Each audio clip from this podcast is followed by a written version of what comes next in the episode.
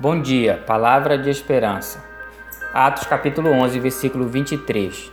Tendo ele chegado e vendo a graça de Deus, alegrou-se e exortava a todos a que, com firmeza de coração, permanecessem no Senhor. Estamos vivendo momentos difíceis em que necessitamos mais do auxílio de Deus, e isso só é possível através da nossa união com Cristo. No versículo em destaque, Lucas fala de Barnabé, um líder que tinha firmeza e permanência no Senhor, que o impulsionava a fazer a vontade de Deus. Sua vida piedosa era a base de sustentação do seu ministério. Caminhava não segundo o seu entendimento, mas pela fé. Assim ele exortava os cristãos a permanecer firmes no Senhor. Essa exortação é para nós hoje, para que possamos desenvolver uma vida que reflita nossa união e permanência em Cristo Jesus, a fim de que ela seja exemplo a ser seguido, como a vida de Barnabé.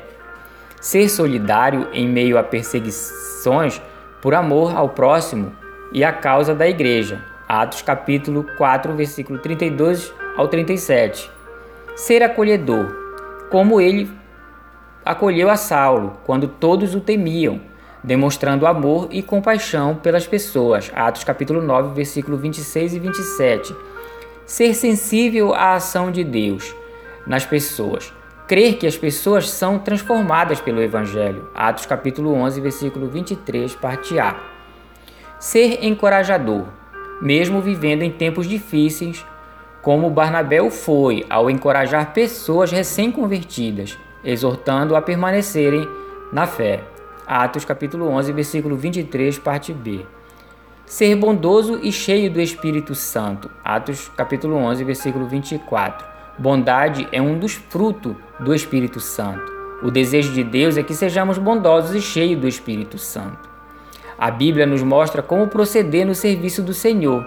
No versículo base, vimos o registro da grandeza espiritual nascida do desejo firme de fazer a vontade de Deus. Portanto, meus queridos, como cristão, devemos ter uma vida adornada por exemplos. Nossa vida precisa ser revestida de piedade para produzir resultados. Devemos nos entregar sem reservas ao serviço de Deus e submetermos a nossa vontade à vontade do Pai Celeste. Oremos. Senhor, nosso Deus e Pai, obrigado por nossa união com o Senhor através do Teu Filho Jesus Cristo.